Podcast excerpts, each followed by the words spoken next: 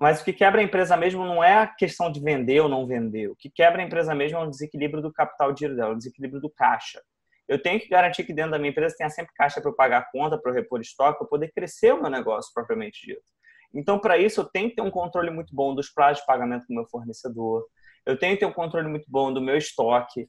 Eu tenho que puta, trabalhar sempre com o meu estoque de maneira mais otimizada possível. Eu não posso encher estoque. Tem gente que enche o, pulmão para falar, porra, tem 40, 400 mil reais em estoque, 100 mil em estoque, 500 mil em estoque. Eu falo, porra, tudo isso é dinheiro mobilizado que você poderia estar colocando em qualquer outro lugar, cara. Você está gastando dinheiro à toa com esse dinheiro mobilizado. É custo, né? É, é um custo. É um custo é. De, é o custo do próprio estoque, é o custo do dinheiro parado. Pô, 500 mil reais parado dentro do negócio, você poderia estar girando isso aí em produto. Você poderia ter isso em caixa para você poder sacar a qualquer momento que você precisasse. Uma CDB compromissada, num tesouro direto, gerando rentabilidade propriamente da empresa. Então, o estoque ele tem que ser sempre otimizado, sempre trabalhando num limite de ruptura. E, por fim, é, a gente tem que pensar no recebimento do dinheiro, né? Tipo, então eu tenho que tomar cuidado quanto tempo demora para o meu dinheiro cair no bolso. Como assim?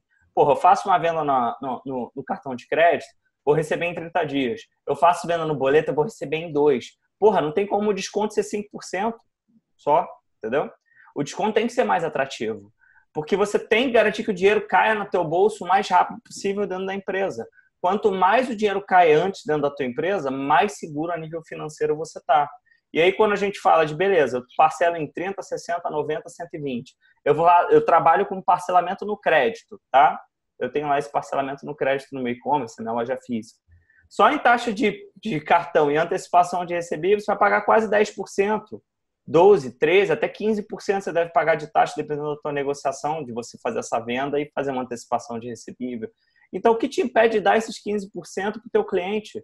para ele poder fazer o pagamento direto para você, 10% de desconto, você trabalhar com algo que seja diferente dos 5% do boleto ou da transferência bancária. Né?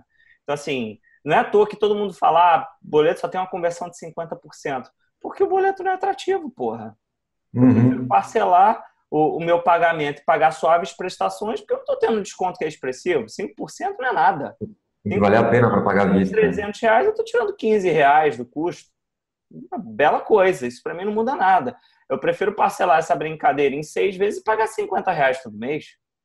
Só que aí que tá, você poderia muito bem pegar e dar um desconto mais agressivo para esse cliente, 15, 20% de desconto. E, cara, o cliente vê essa oferta de valor de maneira diferenciada, ele vai cogitar pagar no boleto. Você vai ver um nível de conversão um pouco mais alto e, consequentemente, vai ver uma melhoria do capital de giro da tua empresa também.